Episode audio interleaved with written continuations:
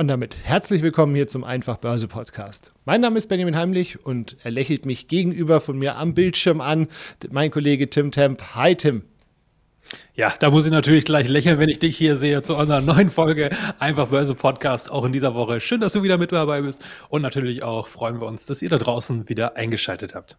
Genau, und wer sehen will, wie Tim und ich uns gegenseitig anlächeln oder euch dann praktisch aus dem Bildschirm heraus anlächeln, guckt auch gerne mal auf YouTube vorbei. Da gibt es ja den Einfach Börse Podcast jetzt auch noch als Videoformat.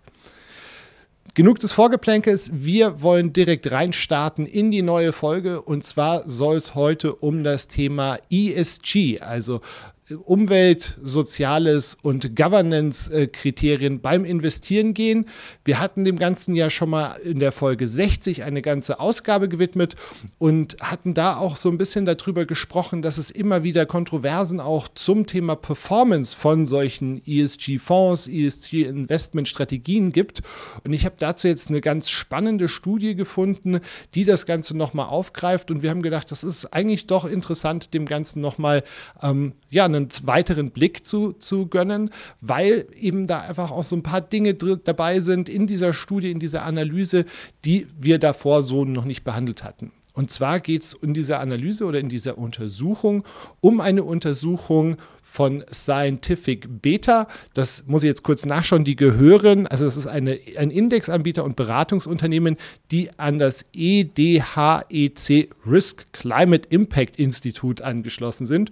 Und die wiederum gehören zu der EDHEC Business School und ähm, haben da eben untersucht, wie sich die Performance eben in den letzten zehn Jahren von solchen ETFs entwickelt hat. Und die haben sich auch in der Vergangenheit schon immer wieder kritisch auch mit dem ganzen Thema ESG auseinandergesetzt, weil wir hatten es ja in der Folge 60 auch schon angesprochen, wo eben viel Geld in den Markt fließt, wo ein Hype-Thema ist. Da wird dann natürlich auch gerne mal Schindluder getrieben, beziehungsweise auch Sachen einfach aufgehübscht, um da eventuell noch ein paar Euro mehr abzugreifen.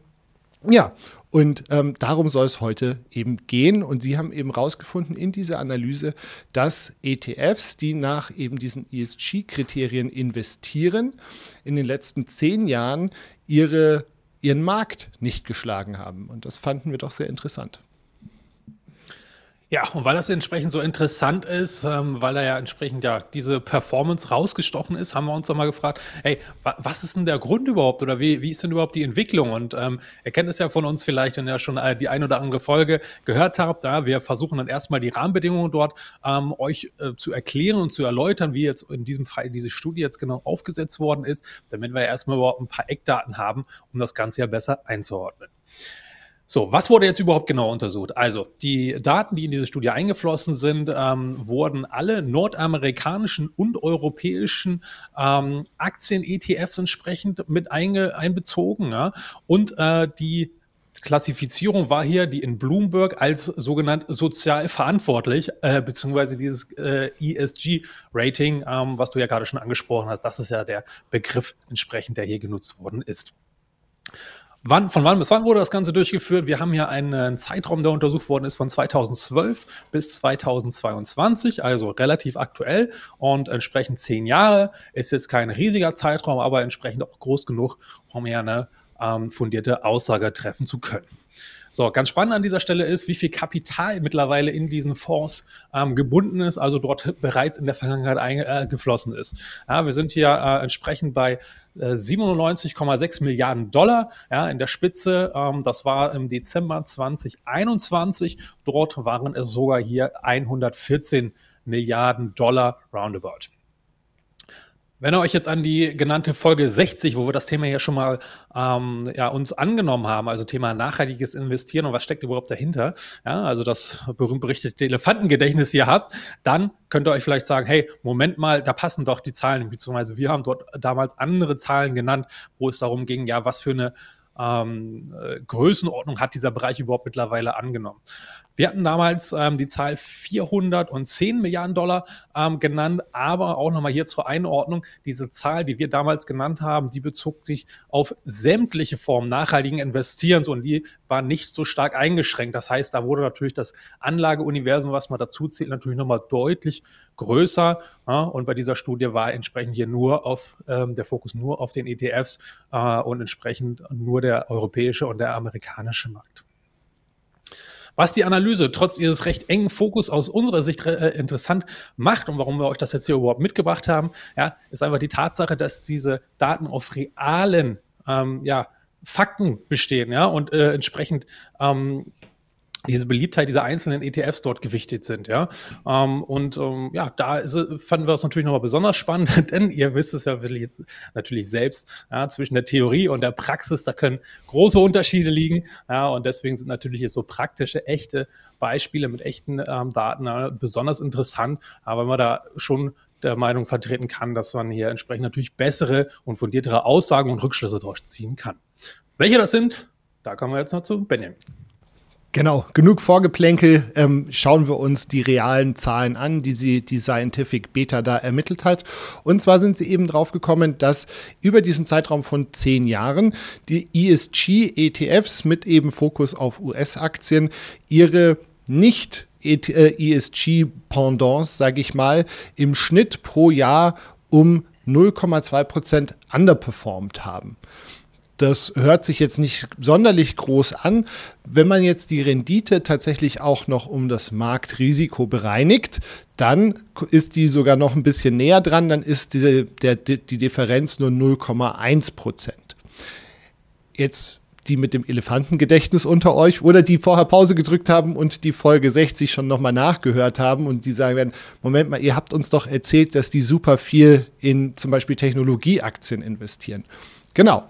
Also die, diesen Faktor haben sie auch noch mal rausgerechnet, beziehungsweise sie haben halt dann eben ähm, den Take-Anteil neu gewichtet und da hat man dann tatsächlich rausgefunden, dass die Underperformance tatsächlich jährlich bei 0,7 Prozent schon äh, liegt. Und das zeigt dann eben auch einfach, wie massiv der Tech-Sektor in dem Jahr 2020 gelaufen ist, weil in der Zeit haben diese nachhaltigen Fonds tatsächlich 4,2 Prozent mehr Rendite eingefahren als ihre Nicht-ESG-Pendants.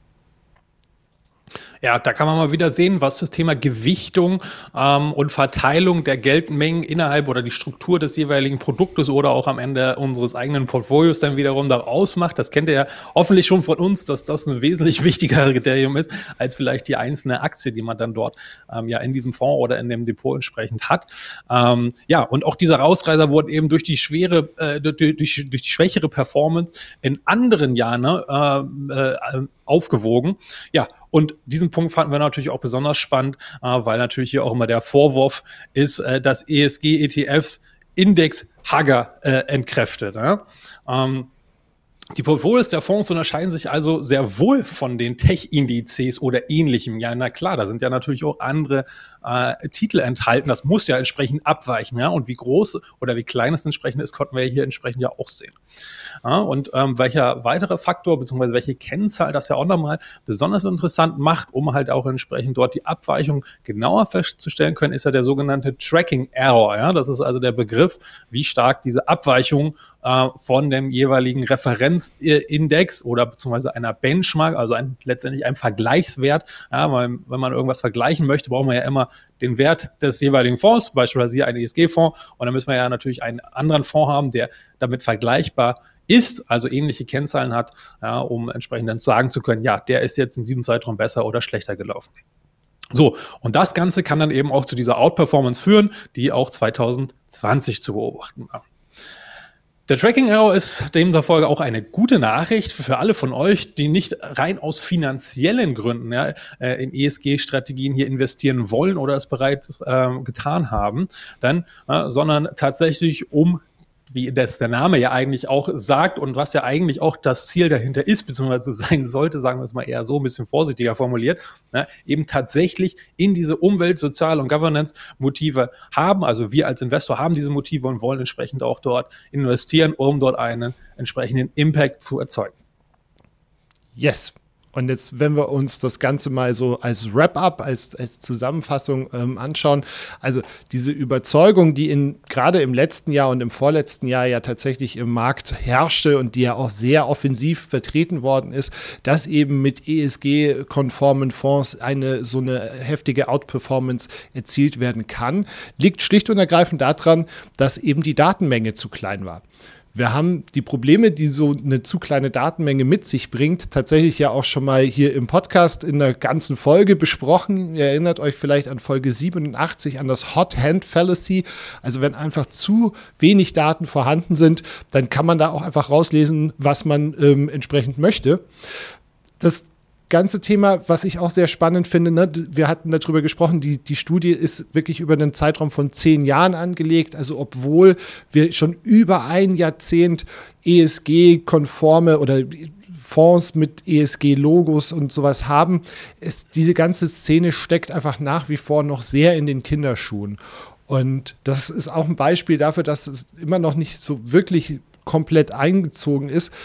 Wir haben nach wie vor kein allgemeingültiges ESG-Siegel. Ähm, wo man wirklich sagen kann, okay, die haben einen gewissen Standard erfüllt, das gibt es nach wie vor nicht. Was ich an der Analyse auch ganz spannend fand, diese 0,2% Abweichung, die können natürlich auch in Teilen daher kommen, dass solche ESG-ETFs auch gerne mal ein Stück teurer sind als eben nicht äh, ESG-konforme oder nicht ausgesprochen ESG-konforme. Ne? Also die haben natürlich mit Sicherheit auch ESG-Richtlinien, aber äh, als eben nicht diese ESG-konformen Fonds. Und da sprechen wir bei den nicht ESG-konformen Fonds in der Regel so von 10 Basispunkten, während die ESG-konformen dann gerne mal 20 Basispunkte haben. Also auch hier kann man eine gewisse, ähm, einen gewissen Unterschied schon mal in der Performance erkennen. Aber insgesamt naja, gut, ich finde 0,2 Prozent ist durchaus zu vertreten. Man sollte eben nur nicht, ähm, weil man in den ESG-ETF investiert, davon ausgehen, dass man jetzt hier die Monster-Out-Performance, wie es eben 2020 der Fall war, jedes Jahr bekommt. Ja, ganz genau. Das war unser Part jetzt zum Thema ESG, beziehungsweise jetzt tiefer gehen hier nochmal anhand einer spezielleren Studie äh, und deren Ergebnisse wir euch vorgestellt haben, was wir daraus lernen können ähm, was entsprechend auch nicht so besonders gut performt hat die letzten äh, die letzte Zeit und obwohl es eine ja alles andere als in die Kinderschuhen steckende Anlageklasse bzw. Kategorie ist, ist das Thema Gold. Ja, Gold gibt es seit Tausenden von Jahren, ist vielleicht das älteste Zahlungsmittel überhaupt noch, bevor es ähm, Geld in der eigentlichen Form gab, war Gold oder andere werthaltige Gegenstände natürlich ein beliebtes Tauschmittel und nicht nur das, ja, es wurde ja auch als sogenannter Wertspeicher gerne genutzt, ja, um entsprechende Werte zu lagern, aufzubewahren und diese auch ja bestmöglich zu erhalten oder sogar im besten Fall sogar noch im Wert steigern zu können. Ja, auch diese Funktion wird ja Gold nachgesagt, beziehungsweise andere Begriffe werden ja häufiger genannt wie der sichere Hafen, ja, oder die Krisenwährung. So, nun, wer ähm, aktiv an der Börse unterwegs ist und ähm, ja, vielleicht nicht so aktiv wie Benjamin und ich jetzt in der Form, dass wir uns den ganzen Tag damit beschäftigen können und wollen und möchten, ja, sondern auch ihr, die vielleicht jetzt nicht so häufig da reinschaut, aber vielleicht alle paar Tage mal so die Kurslisten durchschaut oder auch entsprechende Nachrichten liest, ja, die haben so mitbekommen, Gold, ja, das ist die letzte Zeit ziemlich stark unter Druck geraten. Ich habe jetzt mal hier ähm, einfach mal vorhin aus dem Chart nochmal geschaut, um mal aktuelle Eckdaten hier mitzubringen. Wir zeichnen ja gerade in der ersten Oktoberwoche auf, ja, und allein in den letzten zwei Wochen hat Gold über sieben Prozent an Wert verloren. Ja, für so eine sogenannte Krisenwährung, also quasi eine Währung oder eine, ein Wertspeicher, der in der Krise, wenn halt alles andere nicht so gut läuft und quasi eher saure Gurkenzeit ist, ähm, ja, ist das natürlich jetzt eher ein nicht so besonders gutes Ergebnis, für Gold sogar sehr schlecht sogar, ja, weil das natürlich schon ein massiver Wertverlust in so kurzer Zeit jetzt einfach mal um die Relation hier ein bisschen aufzuzeigen. Ähm, ja, warum ist das jetzt überhaupt so? Weil normalerweise kennt ja jeder die Theorie, naja gut, äh, entweder äh, läuft alles super, die Wirtschaft brummt, äh, alles ist super, die Unternehmen verdienen viel Geld, Aktien steigen und so weiter. Na gut, dann will man halt eher wenig Gold haben, weil was will man damit auch, dass er wirtschaftet keine Rendite, liegt nur rum, ähm, sondern das hat ja eher eine andere Funktion, nämlich diesen äh, sogenannten sicheren Hafen, ja, weil es halt entsprechend ähm, ein universelles, knappes Gut ist. So, jetzt hat es aber verschiedene Gründe, warum Gold jetzt nicht nur in den letzten zwei Wochen, sondern eigentlich ja schon seit äh, Monaten hier massiv unter Druck steht. So, das hat ähm, mit einem ja sehr umfangreichen Marktmechanismus zu tun. Den hatten wir hier an ein oder anderer Stelle auch schon mal im, sowohl im äh, Topic der Woche ähm, als auch in anderen Themen in unserem Podcast hier schon mal aufgezeigt. Ja, und das hat was auch mit dem Zinsniveau äh, und der Notenbankpolitik entsprechend zu tun. Denn seit Monaten haben wir hier einen massiven Zinsanstieg der Notenbank, insbesondere der amerikanische ähm, Bereich hier, also stellvertretend für die FED, also die US-amerikanische Notenbank, hat massiv die Zinsen erhöht, so stark wie seit Jahrzehnten und so stark und so schnell wie seit Jahrzehnten nicht mehr. So, und äh, entsprechend attraktiv werden hier andere Anlageformen, wie beispielsweise Staatsanleihen oder generell Anleihen. Aber besonders die US-Staatsanleihen gelten halt als besonders sicher ja, und haben entsprechend aufgrund des hohen Zinsniveaus, was entsprechend die US-Notenbank festgelegt hat, halt entsprechend hier äh, entsprechend sehr attraktiven oder immer attraktiver werdenden Zinskupon, der entsprechend dort regelmäßig ausgeschüttet wird und der halt ja als eine der sichersten Anlageformen der Welt gilt. Ähm, ja, und das ist sozusagen auch das, was wir beobachten können. Also wenn Geld aus Aktien abfließt und aus Gold abfließt, und das muss ja irgendwo hin. Na, wo ist es denn hin? Wir können jetzt leider nicht sagen, äh, beziehungsweise alle Investoren und Anleger dieser Welt, ob kleine und große, anrufen und fragen, ja, warum hast du jetzt auf den Knopf gedrückt und das verkauft und wo hast du das jetzt hingepackt? Nein, das können wir nicht aber wir können es halt indirekt feststellen und dann können wir natürlich auch sehen, ähm, dass gerade Profi-Anleger hier riesige Geldbeträge, also wir reden hier von vielen, vielen, vielen Milliarden, äh, gerade jetzt auch über die letzten Monate, also über eine gewisse Zeit. Das passiert jetzt ja nicht von heute auf morgen, sondern das sind sehr große ähm, Räder, die die dort drehen müssen, ja, und entsprechend, ja, die haben das Geld umgeschichtet in diese ähm, ja, konservative Anlageform, ja, weil Anleihen sind ja auch tendenziell sicherer als Aktien beispielsweise und wenn Sie hier, wie beispielsweise auch nochmal nachgeschaut, die zehnjährigen ähm, US-Bonds haben aktuell eine, äh, eine Coupon von 4,7 Prozent. Naja, das ist äh, fast so viel wie die erwartete ähm, Gewinnschätzung, durchschnittliche Gewinnschätzung von dem S&P 500 Aktien. Ja, also wenn wir uns das mal äh, gegeneinander vergleichen, na, dann liegt für professionelle Anleger natürlich ganz klar, äh, wo sie am liebsten gerade hier Geld reinstecken, nämlich in Anleihen, weil die sind sicher, die werfen fast genauso viel ab ja, und das auch noch regelmäßig zum festen Zeitpunkt Zeitpunkt zum, mit fest, ähm, festgelegten Beträgen. Ja, und für Profi-Anleger wie große Pensionskassen, Staatsfonds und so weiter ist das natürlich besonders attraktiv, weil die entsprechend ähm, ja, Rechenschaft ihren Kunden gegenüber ableisten müssen. Das heißt, regelmäßig Erträge erwirtschaften, das möglichst sicher mit möglichst wenig Kursverlusten. Ja, und das ist natürlich dann ähm, besonders attraktiv für die. Deswegen schichten die halt entsprechend immer mehr um ja, das vielleicht erstmal so zur allgemeinen Erklärung und zu diesem Marktmechanismus, der dahinter steckt. Ja, ähm, und dieser Umstand, naja, wenn wir jetzt mal noch mal einen, abschließend noch mal einen Blick in die Zukunft werfen, ja, wie lange dauert denn das jetzt? Ja, das äh, kann man natürlich nicht genau sagen, weil niemand von uns hat eine Glaskugel. Auch die äh, Notenbanken wissen das nicht genau. Ja, auch wenn die es letztendlich ja natürlich entscheiden, wie lange sie auf welchem Zinsniveau die Zinsen halten. Aber auch diese sind ja data dependent, also schauen auf Sicht gucken auf die Konjunkturdaten hauptsächlich, wie entwickelt sich der Arbeitsmarkt, wie entwickeln sich andere ähm, Konjunkturdaten na, und entsprechend entscheiden sie dann hier immer in gewissen regelmäßigen Abständen immer wieder neu, wenn neue Daten reinkommen. Und vielleicht noch abschließend dieses Higher for Longer, habt ihr vielleicht schon mal gehört, das ist so aktuell der Tenor, der dort auch immer wieder kommuniziert wird ja, von Notenbanken und so weiter. Das heißt, Sie gehen davon aus, wahrscheinlich werden die Zinsen noch länger ähm, auf höherem Niveau bleiben. Das heißt, diese Marktmechanismen werden auch so schnell nicht weggehen. Das heißt, Anleihen werden ähm, auch noch für ja, die kommenden Monate und vielleicht ein, zwei Jahre ähm, attraktiv bleiben und vielleicht sogar noch zunehmen, sollten noch weitere Zinsschritte hinzukommen ja, wir lassen uns überraschen, was passiert. Wie du sagst, es ist data dependent, also wir wissen alle nicht ganz genau, wo es hingeht. Auch die Notenbanken stochern im Nebel. Wer nicht im Nebel stochert, sind unsere Zuhörerinnen und Zuhörer, weil wir denen ja jede Woche hier neue Tipps, neue ähm, Modelle vorstellen, mit denen man dann eben auch für langfristige Aktienanlage, Börsenthemen ähm, gut gerüstet sein sollte. Hoffen wir zumindest. Wir hoffen auch, dass ihr aus der heutigen Folge wieder was mitnehmen konntet. Tim, vielen lieben Dank für deine Zeit, für deine Zuarbeit. Euch vielen lieben Dank fürs Zuhören, fürs Zuschauen.